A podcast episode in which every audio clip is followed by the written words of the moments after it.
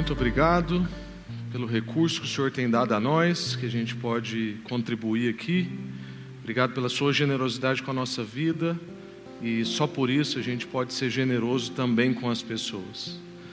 Obrigado a Deus pelo sustento do Senhor. Clamamos também por aqueles que estão perdendo o seu emprego, ó Deus, pelas empresas que estão sofrendo nesses dias clamando do Senhor, ó Deus, soluções, estratégias, e clamamos também pela área da indústria, ó Deus, que está faltando matéria-prima, tanta gente que está que tá vendendo, que está girando, mas que não está conseguindo entregar, que o Senhor possa desembaraçar isso, ó Deus, que o Senhor possa prover recurso, prover material para as pessoas trabalharem, para as pessoas produzirem, para as pessoas sustentarem as suas famílias.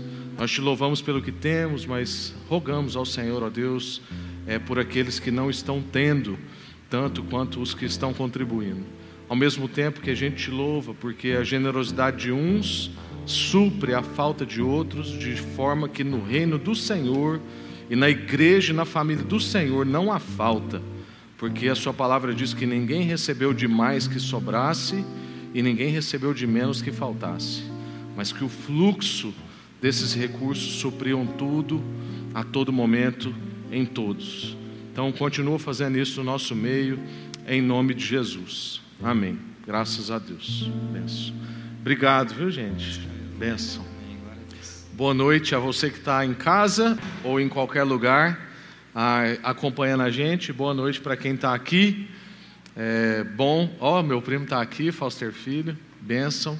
É bom recebê-los aqui ver, né, é uma honra assim pregar para tanto jovem. Jovem é muito criterioso, né? Porque jovem é uma pessoa que, que tem jovem é, uma, um, é um ser, uma entidade, né? Jovem tem acesso a tudo, vê tudo, está em todos os lugares ao mesmo tempo. Então é uma honra, né, ver jovens aqui como a Pri, né, e ver aqui a Laís, a Luísa, jovens como Francisca Ana Gleide. Benção, bom demais tá aqui, né, famílias queridas. Muito bom, viu, gente? Tá, tá junto hoje. Hoje nós vamos meditar em Neemias no capítulo 3. Meu primo também é jovem, né? Meu primo tem a minha idade. Fauster Filho, mora em Palmas, é, por enquanto. Está peregrinando nessa terra. É, não está casado não, viu gente? 34 anos, está aí, ó. Está na pista. é, o Leozinho já gritou ali, tem esperança. Tem mesmo, não tem, Tatá? Ó, quarentão. Casou com 40 ou 39, Léo? 40, tá vendo? Aí, ó, tem esperança. Não precisa esperar até lá, não, viu? Mas tem esperança. Muito bom. Neemias capítulo 3, nós estamos retornando à nossa série Recomeços. E eu espero de coração que a gente consiga ter a nossa prosa hoje aqui, depois da mensagem, porque Parece que os pregadores dessa igreja andam numa leva de não dar conta mais de pregar 35 minutos. E agora o Marcão abriu a porteira para nós, que é domingo, ele né, ficou aqui é, espirituoso e nervoso com essa coisa de ter que pregar dentro de um tanto de tempo. E aí agora, agora também eu estou tranquilo, agora não estou com pressa mais não. já que foi um, onde passa boi, passa boiada, né? Não, brincadeira. A gente quer mesmo conseguir ter o nosso tempo junto aí de bate-papo, tá bom? Então a gente está retomando a nossa série. Hoje, Neemias capítulo 3. Ficamos aí duas quartas-feiras de recesso por causa das festas e tal. A gente quis dar um tempinho para a equipe também, porque né, além das pessoas que congregam conosco, tem todo mundo que trabalha, que chega aqui antes das 18 para preparar tudo para você que está aí acompanhando né, da sua casa. Se você que está em casa e às vezes não vem por medo, culto de quarta-feira é um culto bem tranquilo, tem bastante espaço, você pode sentar bem longe das pessoas, tá? Domingo está mais cheio, mas quarta-feira está bem mais de boa, então se você quiser escolher um culto assim, com menos gente para você vir presencialmente, culto de quarta-feira é uma boa opção para você, tá bom? Neemias capítulo 3 é um texto muito improvável de se pregar, viu gente?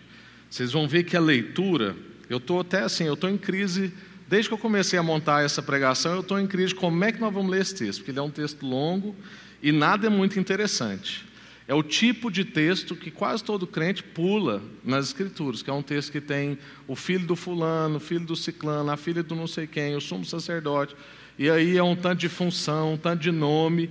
E geralmente, quando a gente vê muito nome, a gente dá um salto na Bíblia. Então, né, assim, textos como é, o início de Mateus, é, enfim, a gente não tem muita paciência para esses textos. Mas eu quero surpreender vocês, porque a palavra de Deus nos surpreende, com quanto a gente pode aprender num texto improvável como esse. Foi por isso que meu coração ficou incomodado para não pular esse capítulo, porque na maioria das séries de Neemias que você vai procurar, o capítulo 3 ele é, ele é meio saltado.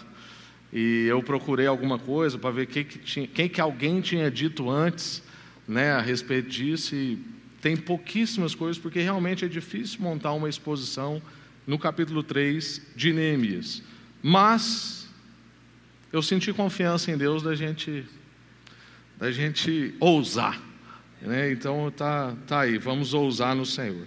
Neemias capítulo 3, a palavra de Deus diz para nós: Então o sumo sacerdote Eliasibe e os outros sacerdotes começaram a reconstruir as portas das ovelhas eles a consagraram, colocaram as portas no lugar e reconstruíram o muro até a torre do Sem, que também consagraram, e até a torre de Ananel. Os habitantes da cidade, verso 2, de Jericó, trabalharam ao lado deles, os, e mais adiante estava Zacur, filho de Inri. A porta esse aqui é um texto bom para você dar nome para os seus filhos, viu, gente? Quem ainda não engravidou e tal, excelentes possibilidades. É, verso 3: A porta do peixe foi construída pelos filhos de Racená. Colocaram as vigas, levantaram as portas e puseram os ferrolhos e as trancas. Meremote, filho de Urias, aí só nomão, e neto de Acós, consertou o trecho seguinte do muro. Ao seu lado estava Mesulão, filho de Berequias e neto de Mesesabel. E, as, e mais adiante, Zedoc, Zadok, filho de Baaná. Os habitantes de Tecoa consertaram o trecho seguinte, embora seus líderes se recusassem a trabalhar com os supervisores da construção. Os reparos da porta antiga foram realizados por Joiada, olha, outro nomão, filho de Pazéia, e por Mesulão, filho de Besodias. Colocaram as vigas, levantaram as portas e puseram os ferrolhos e as trancas. Ao lado deles estavam Melatias de Gibeon, Jadom de Merenote, homens de Gibeon e homens de Mispá, cidades sob as autoridades do governador da província a oeste do rio Eufrates. Uziel, filho de Araías, ourives de profissão, consertou o trecho seguinte, e mais adiante estava Ananias, fabricante de perfumes. Reconstruíram Jerusalém até o muro largo.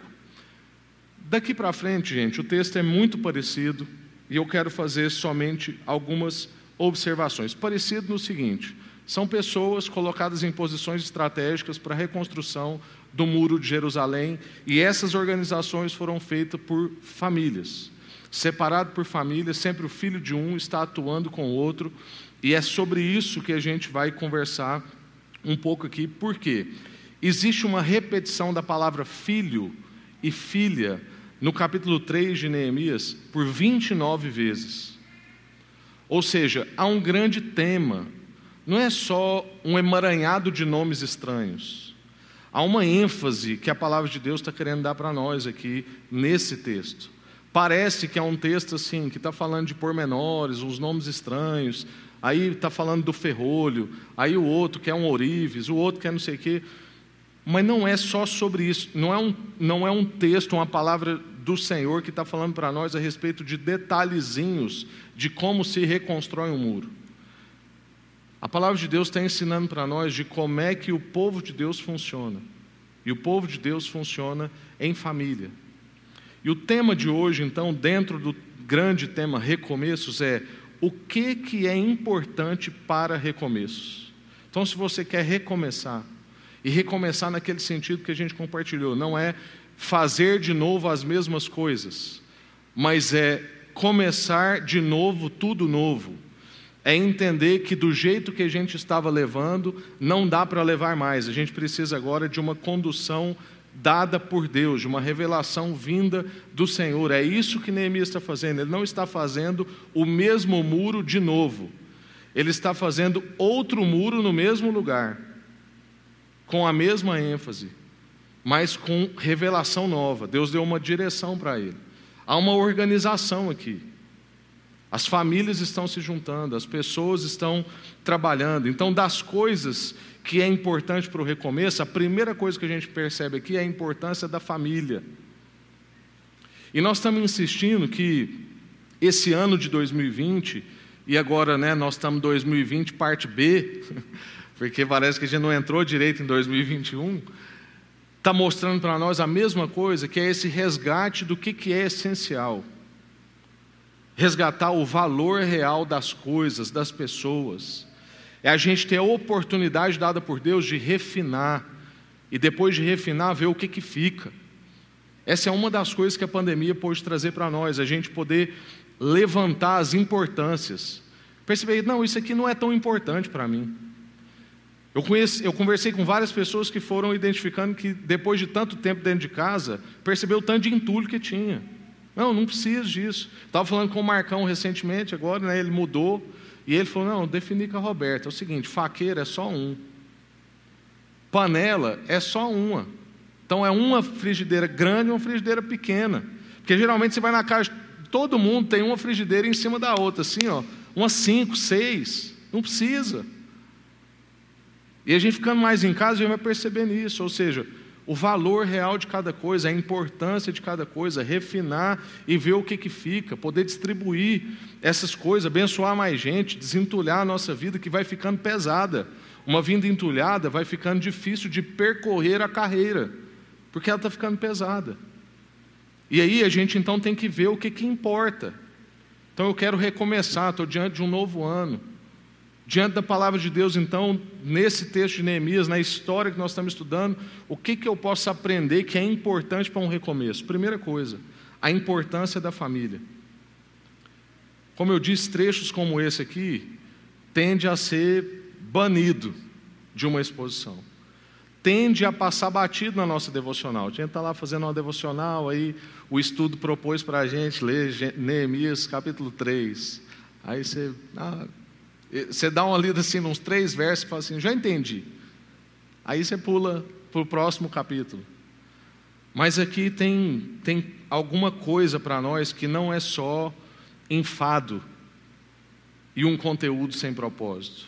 Mas aqui a gente percebe algo especial. O que, que é especial nesse texto? Cada nome é lembrado.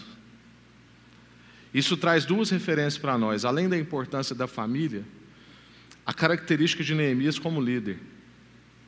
Ele não está olhando para um emaranhado de gente. Ele não está olhando para um rebanho de ovelhas.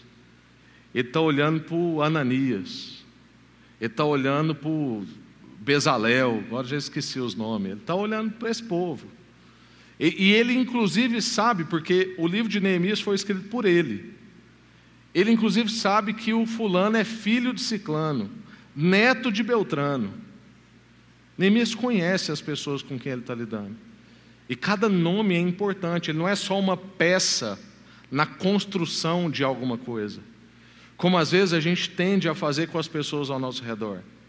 Elas vão se tornando somente uma peça na construção de algo maior que, quer, que a gente quer que fique bonito para nós.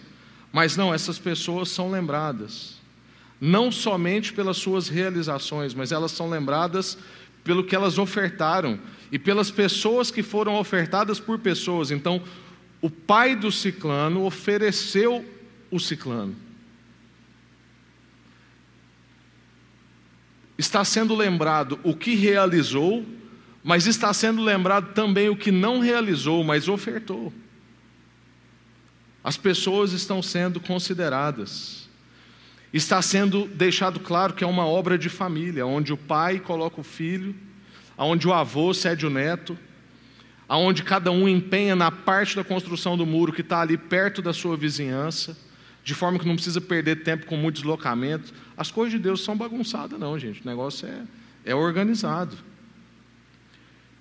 E essa leitura de, do capítulo 3 vai mostrando para nós um profundo senso de povo, de pertencimento, de ligações que extrapolam o sangue. Então, tem o filho de, de Fulano, o neto de Ciclano.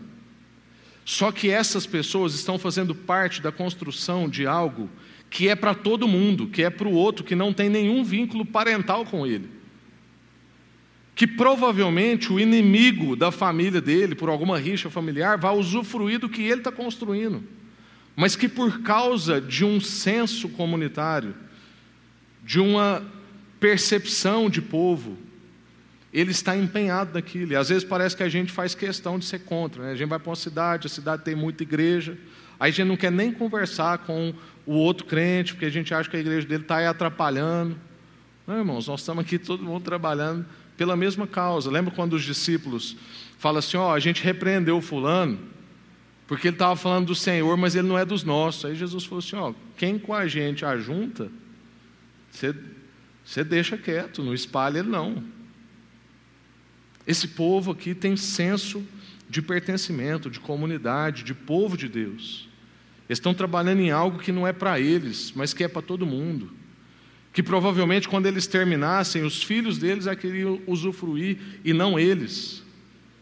A gente percebe então, nessa importância da família, pelo menos três valores que eu quero deixar aqui com vocês. Primeiro, valor da história. A gente vive um tempo em que parece que não existiram anteriores a nós. Parece que de mim, da minha idade, assim, de uns 34, 35 para baixo, ou então até de uns 40 para baixo, é um tipo de gente que é assim, somos nós. Somos nós, nós é que fizemos, nós nascemos nessa era da tecnologia, a gente entende tudo de rede social. A gente, inclusive, às vezes tem falta de paciência com a avó, com o tio, com a mãe, que não sabe mexer direito. Que é nós. E parece que não existiram anteriores a nós. A gente tem pouco senso de história. Provavelmente, se eu perguntar hoje para um jovem de 20 anos, de 15 anos, se ele sabe alguma coisa da família dele, do bisavô para trás, ele não sabe nada, porque não é importante. O importante é ele saber dele, no máximo dos pais dele. E olhe lá, porque tem muito filho que não está nem aí para a história do pai também, não.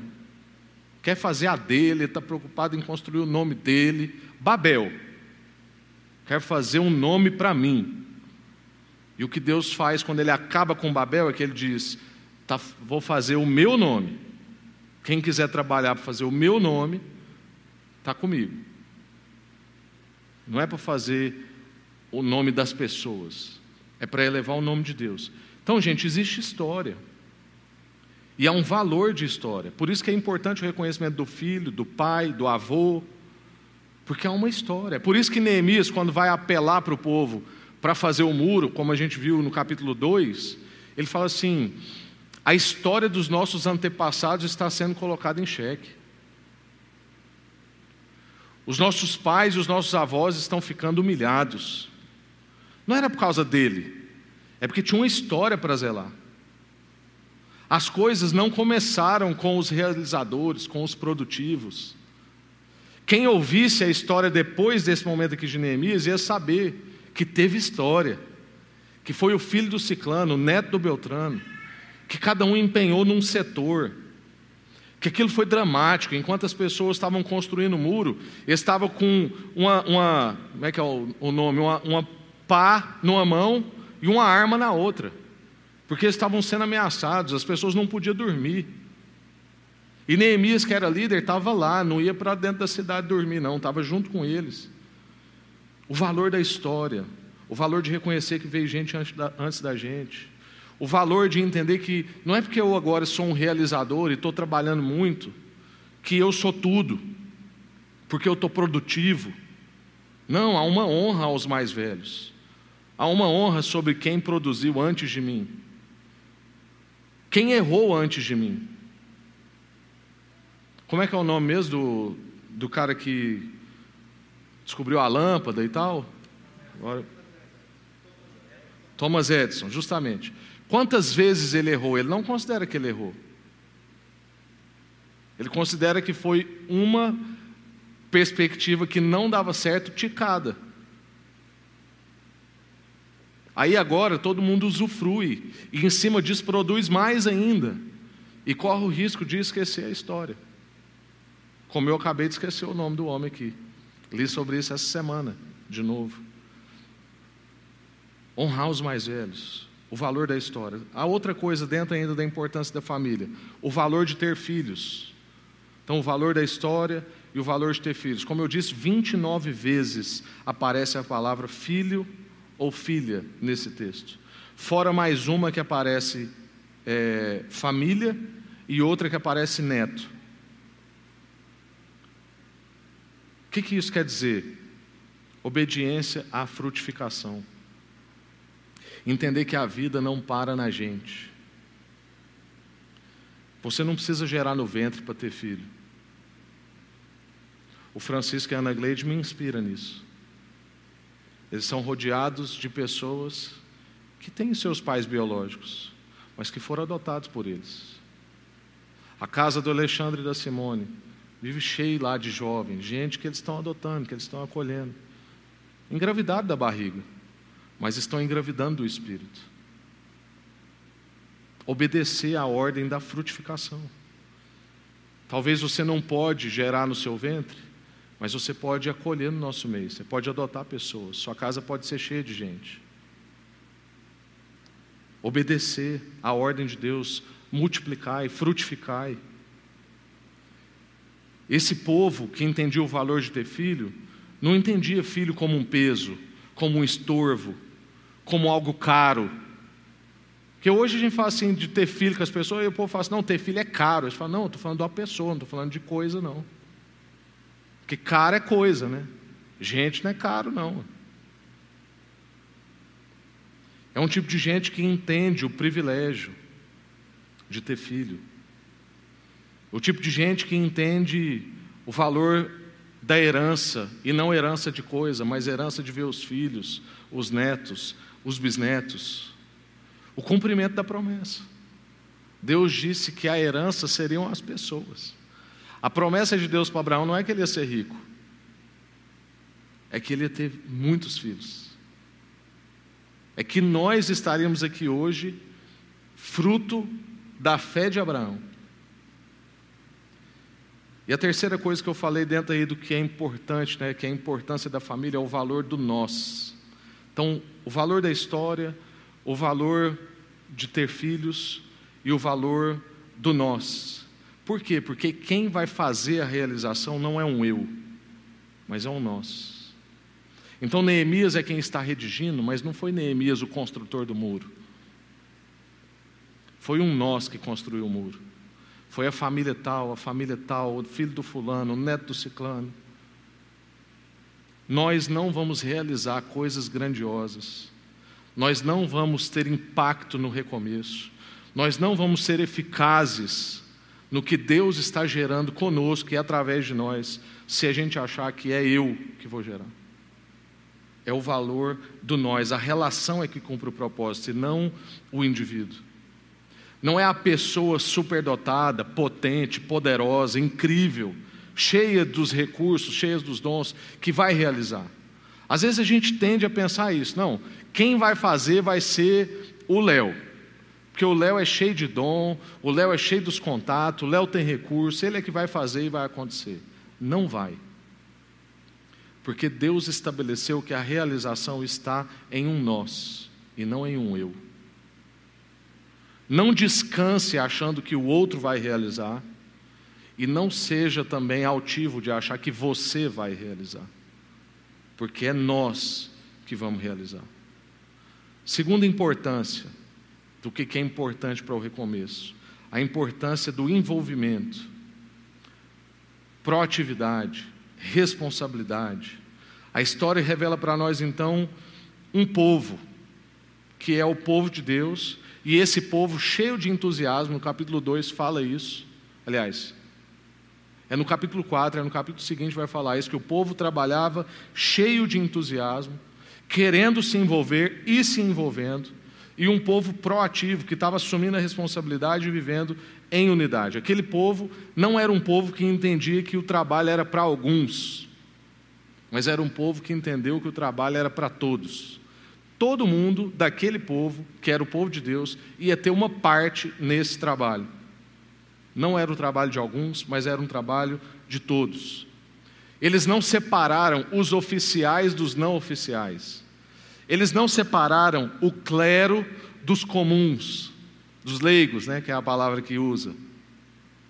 Eles não separaram os que são de dedicação em tempo exclusivo dos que são de dedicação em tempo parcial. O Jay Packer vai dizer o seguinte: a antiga ideia de que o ministério espiritual é apenas para clérigos e algumas pessoas especialmente zelosas enquanto o restante limita-se a orar, a ofertar e cuidar apenas da parte material da igreja, também é em si extintora do espírito. Esse pensamento de que alguns são realizadores e outros vai ficar ali bem na periferia, faz uma ofertinha aqui, fica presente num culto para massagear o ego do pregador, para ele não falar só para umas duas pessoas, tal. Essa distinção de gente promove a extinção do Espírito, da manifestação do Espírito, da palavra do Espírito, da presença do Espírito. É o que ele está dizendo aqui. Isso em si é extintor do Espírito. O princípio bíblico para o ministério, o princípio bíblico para o ministério de cada membro do corpo de Cristo deve ser reconhecido.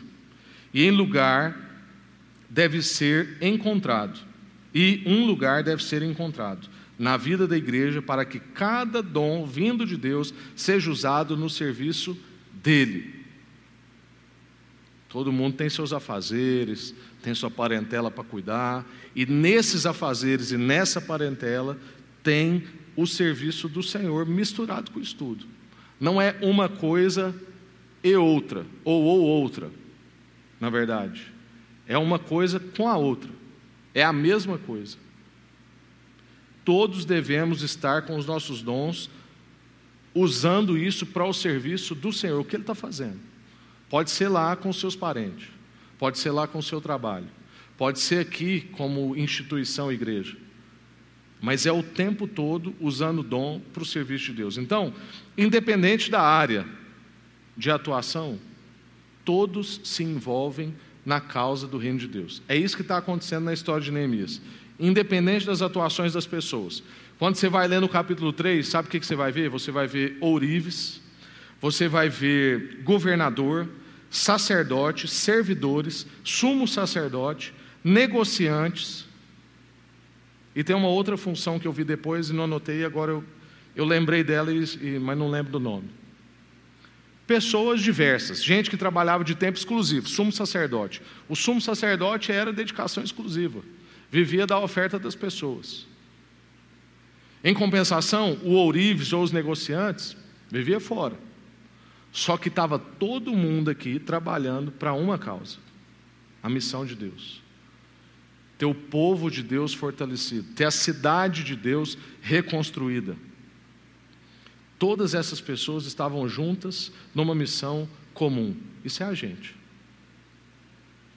Tem representante, tem engenheiro, tem administrador, tem vendedor, tem fazendeiro, tem de tudo. E tem pastor, tem ministro de louvor. Tem gente que trabalha no financeiro da igreja, mas está todo mundo trabalhando numa só missão: a glória do nome de Deus, a construção desse nome, a revelação desse nome o cumprimento da vontade desse nome. Todo mundo trabalhando numa missão comum.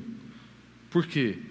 O ministério espiritual, a vida cristã, não é coisa só de oficiais. Não é coisa de gente remunerada pela igreja. Não é coisa dos clérigos. A vida cristã é coisa de cristão. E todo mundo trabalha onde está para essa mesma missão comum. Esse povo então se mostra um povo de fé. E um povo de fé de verdade, que tem que inspirar a nossa fé. E o que, eu quero dizer com fé de verdade? É que não é essa fé que a gente vê sendo propagada na televisão ou em alguns auditórios por aí. uma fé para ter facilidade, uma fé para conquistar um nome para si, como o caso de Babel, uma fé para alcançar conforto, ou uma fé que não precisa trabalhar. Não, vou, Deus já me abençoar, vou ganhar na loteria, não precisa trabalhar mais não. Né? Igual tem pastor que eu já vi falar que Jesus era assim. Não, você acha que Jesus ficava lá enfiando farpa no dedo, trabalhando tal? Não, Jesus foi assim, ó, cadeira. Aí a cadeira existia. É, já ouvi gente falando isso. Um absurdo desse. Trabalhar, gente. Trabalhar muito. Não é uma fé para ter conforto, uma fé para não precisar trabalhar, não. A fé que esse povo tinha era a fé que Cristo nos ensinou, que é o quê? A fé para entregar. A fé para ser o último da fila. Porque às vezes a fé que a gente vê sendo vendida aí, né? É a fé do tipo assim: ó, oh, se você tiver muita fé, você vai chegar no banco e alguém vai te colocar no primeiro lugar da fileira. Não, gente, está todo mundo ali incrédulo, desesperado com as contas. Você é o único que tem fé, então quem pode ficar por último? Você, ué. Essa é a fé que esse povo tinha: fé para entregar, fé para se diminuir, fé para trabalhar mais do que os outros, fé para abrir mão do conforto por causa de uma visão. É justamente porque eu tenho uma visão é que eu abro mão do meu conforto. Fé para cumprir um propósito. Pessoas que se apresentaram como resposta a Deus, pessoas que disseram: Eis-me aqui, bora construir esse muro. Eu sou um orives, nunca peguei no enxada. Mas vamos lá então. Eu sou um negociante, eu trabalho em escritório. Mas vamos lá então construir esse negócio, isso aí é importante. Gente assim, pessoas que se envolviam, a importância de se envolver, de assumir a responsabilidade.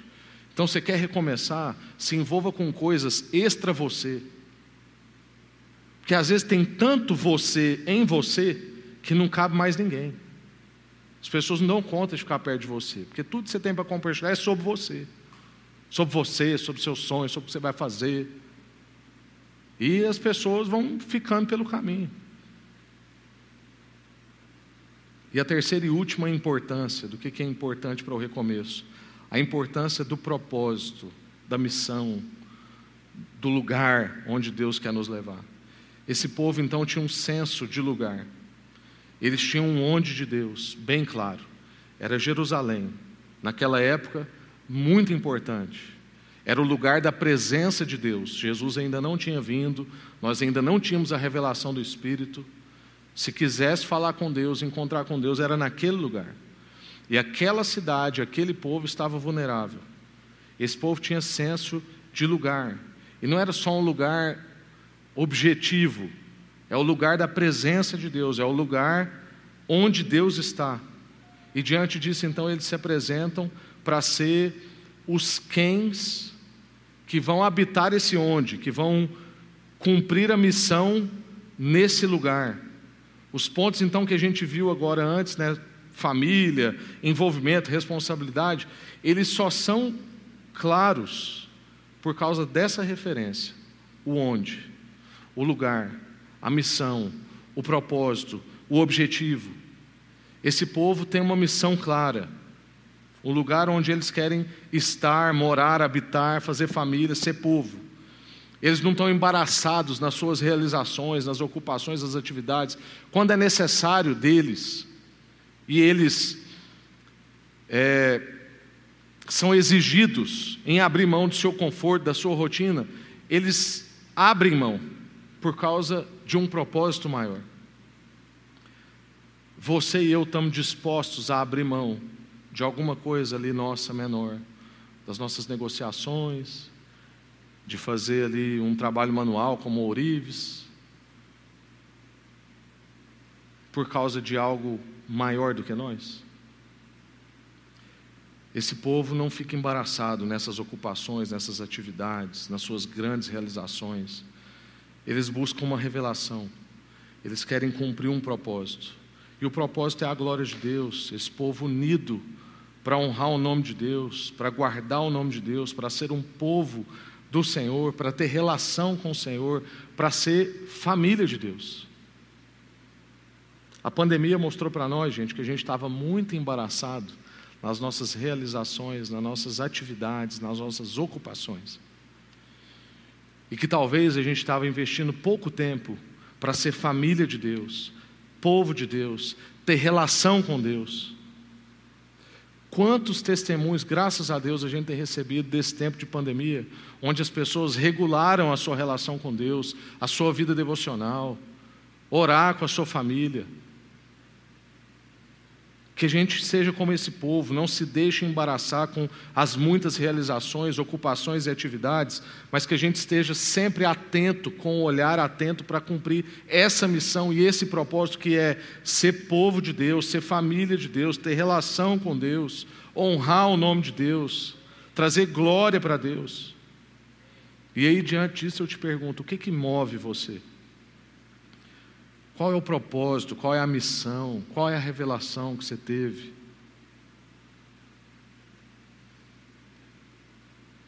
Ou você não se move por propósito, por missão e por revelação, você só se move por interesse, por necessidade, por atividade. Sabe, gente que não gosta muito de encontrar, só quando é necessário porque via de regra ele também tem interesse. Ou então a gente nem pensa sobre essas coisas, a gente só está na atividade. Não pensa sobre propósito, não pensa sobre missão. A gente só está rodando a vida. O que, que move você? Quando você pensa em mudar de lugar, por exemplo, é por quê? Por que, que você quer mudar de empresa? Por que, que você quer mudar de cidade? Por que, que você quer mudar os seus vínculos? É só por causa de um salário? É por causa de dinheiro? É por causa de posição? É só pelo status? É pelo conforto? É pela facilidade? É como eu já brinquei aqui várias vezes. A pessoa recebe uma proposta para ganhar mais numa outra cidade, nem precisa orar. É de Deus. É para ganhar mais. Né? Aí a pessoa recebe uma proposta para ganhar menos, nem precisa orar não é de Deus. Lógico que não é de Deus. E a gente vai ficando objetivo assim. E a gente não vai pesquisando o nosso coração, pensando sobre os porquês. Por que, que eu estou mudando? Por que, que eu estou querendo sair? Por que, que eu estou querendo entrar? Por que, que eu estou querendo mexer? É só por causa de dinheiro? É só por causa de status? É só por causa de posição, de conforto? Ou pela facilidade? Isso não é propósito. Qual é o propósito? O que, que move você? Então eu quero concluir recapitulando a importância da família, a importância do empenho, do envolvimento, da responsabilidade e a importância do propósito, da missão para o recomeço. Que você guarde essas três importâncias, no mínimo, para o seu recomeço e que você não ache que para recomeçar você tem que romper relações, que você tem que fugir de se envolver com questões da família da fé. Então você fala assim: não, agora eu tenho que focar no meu negócio, agora eu tenho que focar no meu trabalho, agora eu tenho que focar nos meus parentes, e eu tenho que esquecer a minha família da fé. Não é assim que recomeça. Não foi assim que esse povo recomeçou. Não acho que você precisa então romper relações, fugir de se envolver com a família da fé, de se envolver com questões que, que transcendem você. Não, você não tem que fugir disso. Na verdade, você tem que procurar isso. Não ache que você vai conseguir recomeçar simplesmente enchendo a sua agenda de novas atividades e de ocupações novas somente pelas novas ocupações. Ah, eu preciso, sabe aquele gente que fala assim, eu preciso mudar. Aí a pessoa só arruma um tanto de ocupação nova, mas não mudou nada, porque as transformações têm que acontecer aqui dentro. A agenda é um reflexo das transformações interiores. Mas mexer a agenda não quer dizer que vai mexer no meu interior. Mexer no meu interior pode mexer na minha agenda. Mas não ache que simplesmente enchendo a sua agenda de novas atividades e novas ocupações você vai conseguir ter um recomeço de sucesso.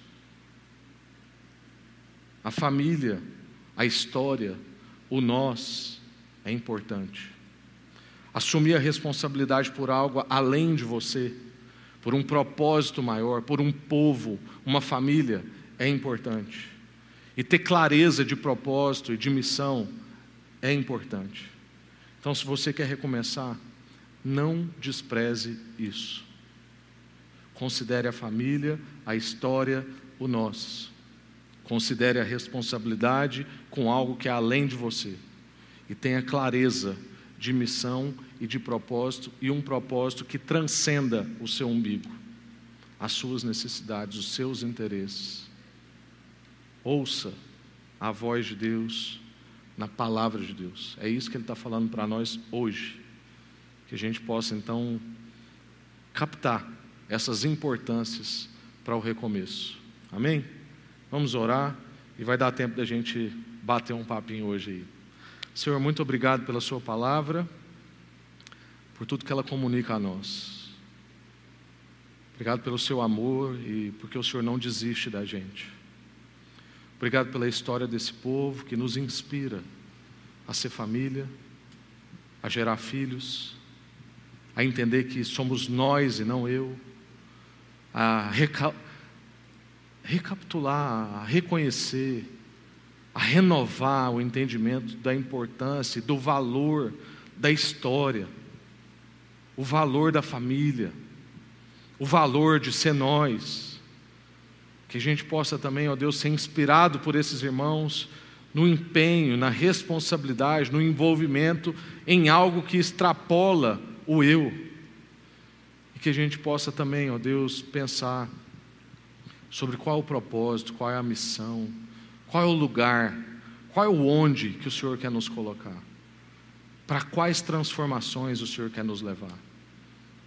O que que nos move, ó Deus? Esclarece isso no nosso coração. Fala com a gente nessa noite, fala com a gente no decorrer dessa semana. Não deixe essa palavra bater e voltar vazia, não deixe essa semente cair em terreno duro. Mas, ó Deus, encontra lugar em cada coração, em nome de Jesus, que a gente possa recomeçar. E recomeçar resgatando essas importâncias para a nossa vida, em nome de Jesus.